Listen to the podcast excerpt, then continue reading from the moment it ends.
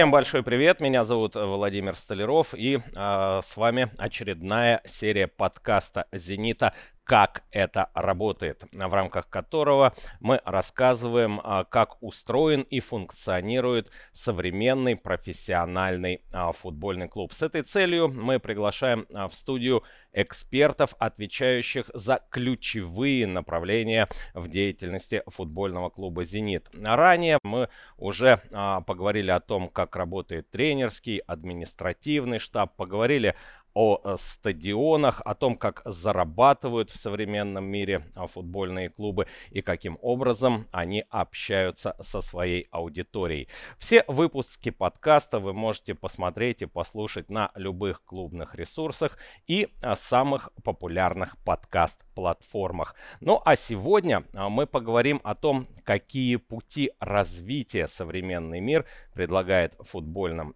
клубам и какие самые актуальные направления а, будут востребованы уже в ближайшем будущем. И вот с этой целью сегодня мы а, пригласили в студию директора департамента стратегического и бизнес-развития футбольного клуба «Зенит» Александра Сапегу. Александр, здравствуйте. Здравствуйте.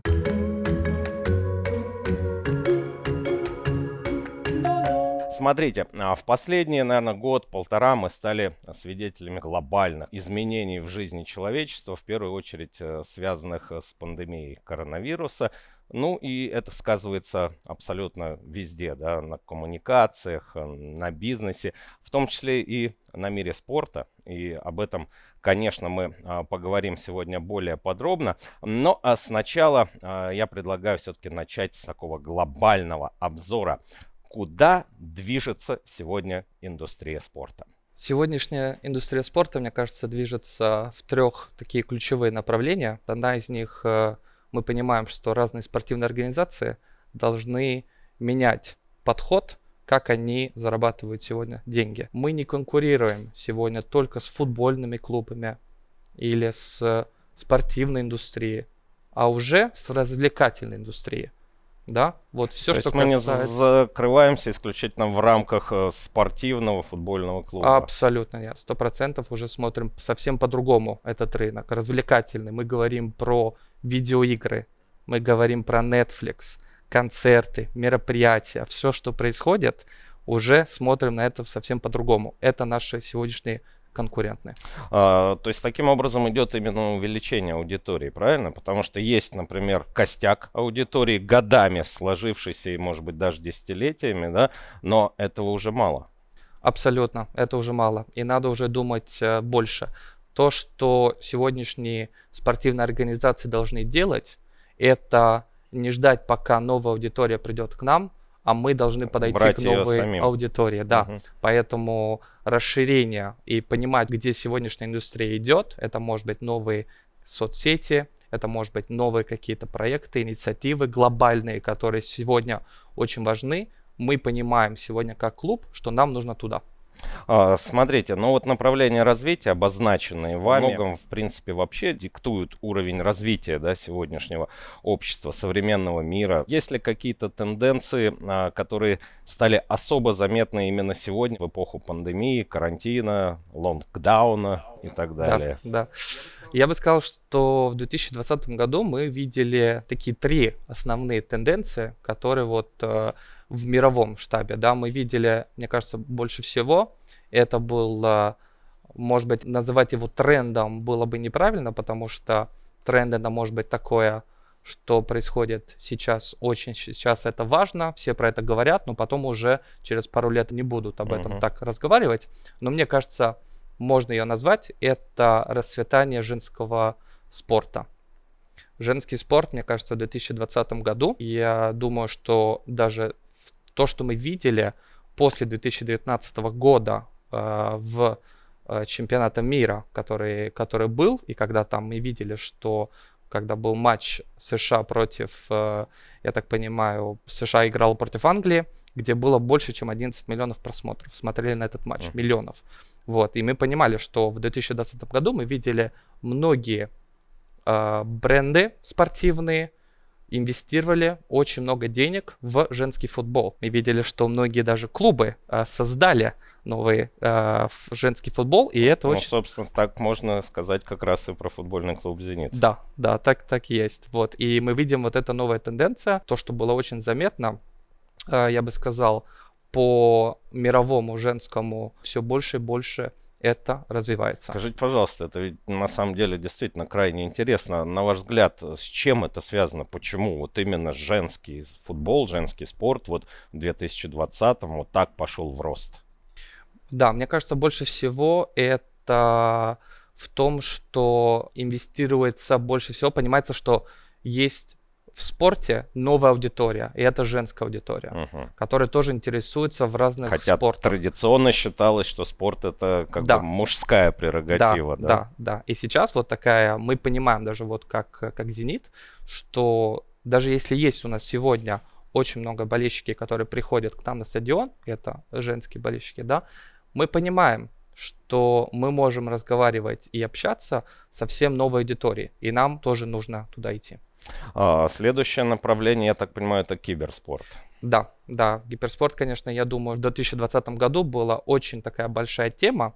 К сожалению, может быть, сейчас уже поменьше, как это было в 2020 году, но все равно очень актуальная. Мне кажется, когда была совсем пандемия, мы видели очень много спортивной организации, клубы и лиги, которые, потому что не могли... Нет возможности Нет возможности живого, живого спорта, uh-huh. все перешли на виртуальный могу сказать, и многие бренды понимали, могу взять свою аудиторию, что-то предложить, ну и расширить. Вот, и, и там были э, такие цифры, которые, скажем, а, в многих лигах и клубов mm. такого просто не существует, даже сегодня. Могу сказать пример. Мы видели, как была коллаборация английская премьер-лига с Sky Sports и EA Sports. Вот.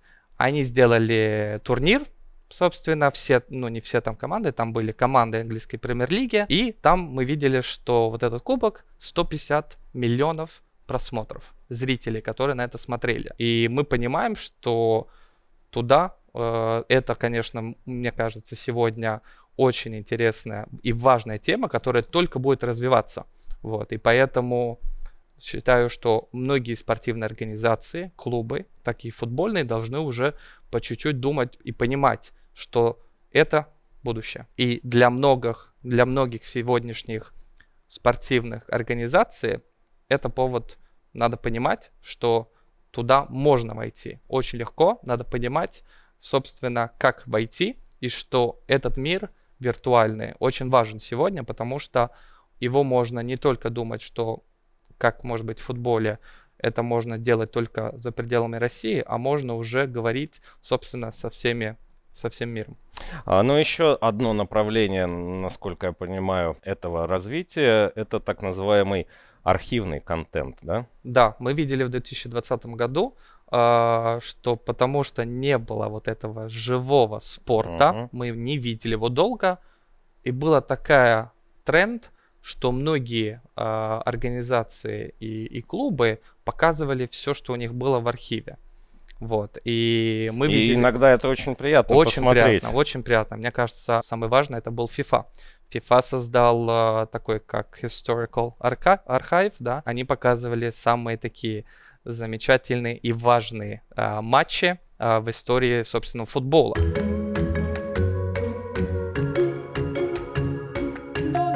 Александр, ну и вот учитывая все а, вышесказанное, а, какие выводы могут и должны, наверное, даже сделать футбольные клубы. Вот мы уже к нашей непосредственной индустрии приближаемся. И какие направления уже в постпандемический период, на ваш взгляд, будут наиболее перспективны? Мне кажется, что тут тоже такие три ключевые постпандемические инициативы будут, которые мы увидим по всему миру.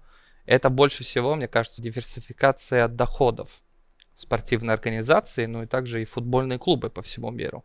Мы увидим то, что будет понимание, что не только футбольные доходы, о которых мы говорили, да, вот бродкаст и коммерческие доходы, но также надо понимать, что совсем массовая аудитория нужно чем-то еще ее и развлекать.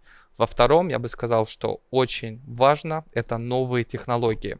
Понимать, кто наши сегодняшние болельщики и понимание расширения аудитории, чтобы знать потенциально, что им было бы интересно, чтобы вот было такое отношение, чтобы они были близки к футбольному клубу сегодня, все люди. Вот. Мы ну, с... то есть не идти в хвосте событий, а бежать впереди паровоза. Да, да, да, это вот а, то же самое. Мы не ждем, пока к нам придут uh-huh. люди, мы придем к ним. И поэтому вот эти все новые технологии или соцсети, которые вот а, сам рынок говорит и куда они двигаются по всеми статистикам, и мы должны туда идти. Вот, поэтому можно даже думать, что каждый рынок международный э, развивается по-другому, и мы, как футбольный клуб, должны понимать, что мы должны быть локальными.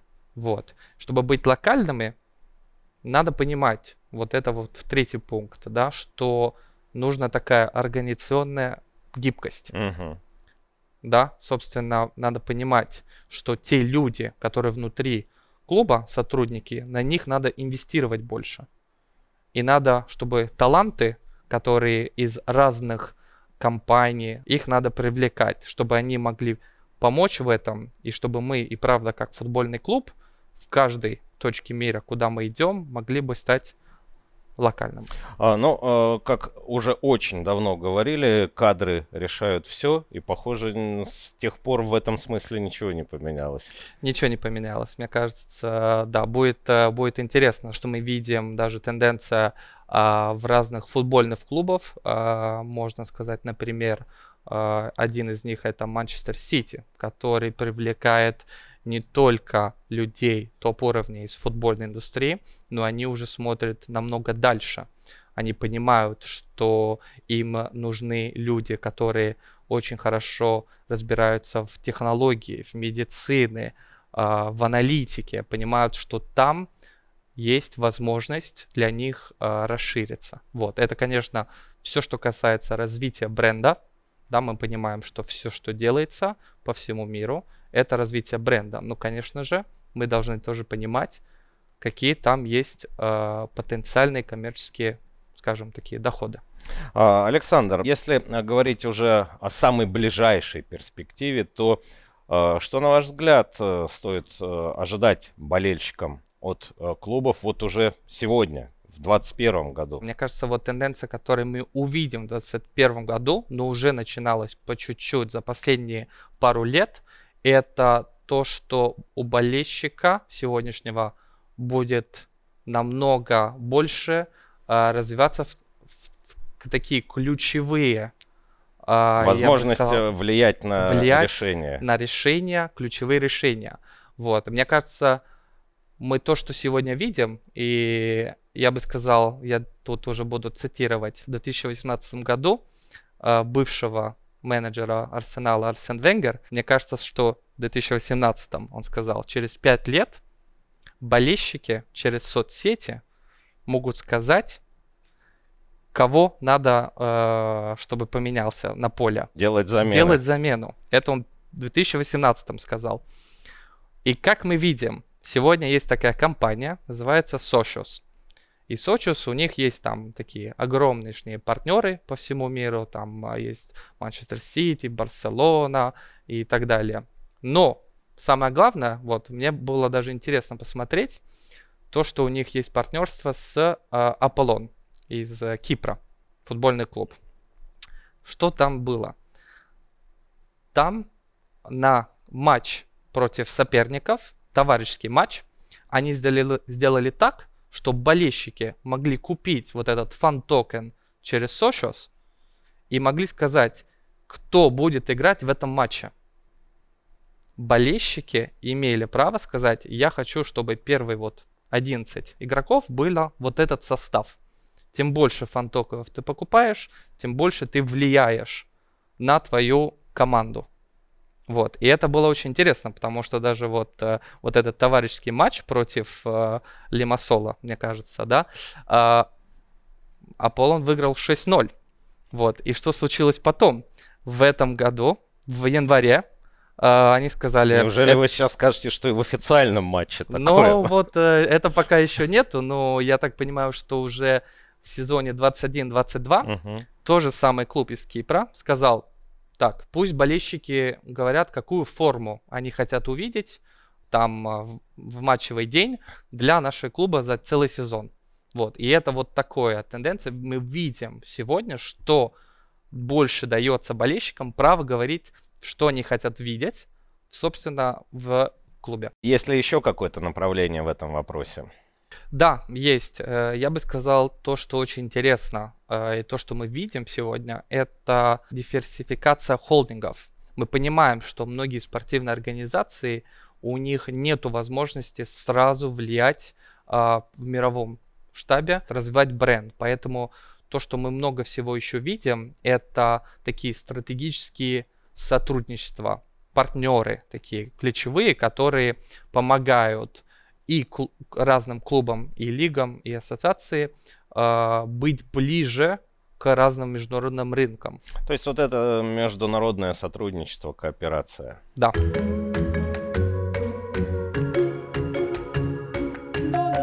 А, Александр, ну вот э, про день сегодняшний мы поговорили. Что теперь болельщикам ожидать не в 2021 году, а, скажем, в перспективе двух-трех лет от своих клубов?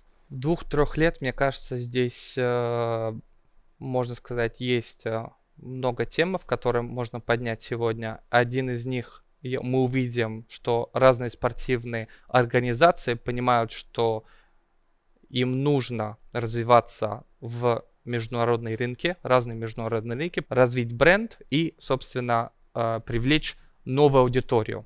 А когда говорится о новой аудитории, это всегда очень интересно для разных партнеров, когда приходят. И мы говорим про партнеры не только локальные, но и партнеры даже за рубежом.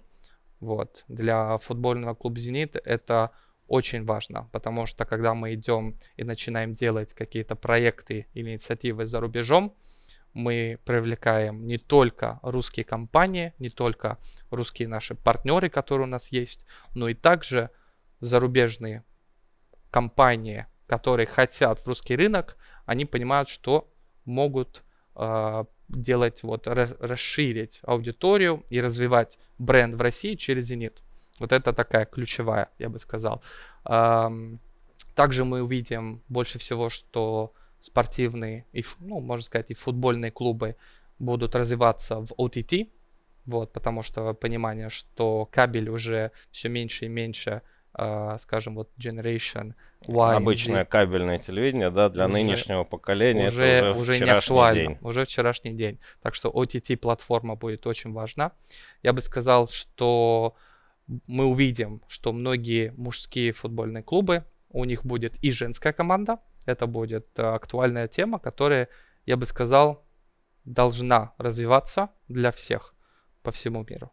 Вот. И также я бы сказал, что гиперспортивное направление это будет э, для всех интересный повод, а, чтобы, опять же, расширить собственную аудиторию и понимание, что нужно развиваться в то направление. А, Александр, ну и о а, возрастании роли болельщиков мы а, чуть выше в рамках сегодняшней серии говорили. Давайте еще раз резюмируем, потому что, мне кажется, подчеркнуть это лишний раз будет крайне важно. Да, да, мне кажется, вот это через 2-3 года мы увидим, что болельщики будут еще больше влиять на то, что происходит в любимом их клубе, и поэтому мы увидим, что какие-то ключевые такие темы, э, все больше и больше фанаты будут говорить, что им хочется видеть. Также очень важно это все проекты корпоративной социальной ответственности, потому что мы понимаем, что сегодняшние болельщики, аудитория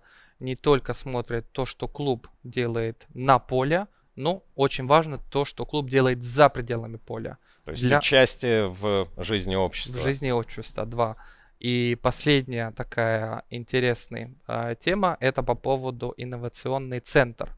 Мы понимаем сегодня, что футбольные клубы и разные спортивные организации, чтобы расширить эту аудиторию и чтобы понимать, собственно, болельщики, которые сегодня есть, но они должны э, вовлекаться в новую спортивную технологию.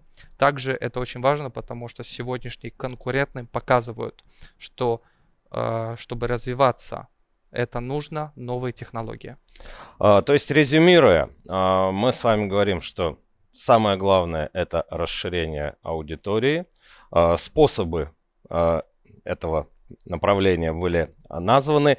И э, вот эти все инновационные технологии это не самоцель это то, за счет чего можно добиться выполнения поставленных задач. Абсолютно, да. Друзья, сегодня в рамках э, подкаста «Зенита. Как это работает» а, мы разговаривали о том, а, какие стратегические пути развития современный мир диктует а, футбольным клубам и чего они должны добиваться для своей успешности. В этом вопросе нам помогал разобраться директор департамента стратегического и бизнес-развития футбольного футбольного клуба «Зенит» Александр Сапега. Александр, спасибо вам большое. Спасибо вам большое. И всевозможных успехов. Спасибо. Меня зовут Владимир Столяров. А, до встречи в следующей серии подкаста «Зенита.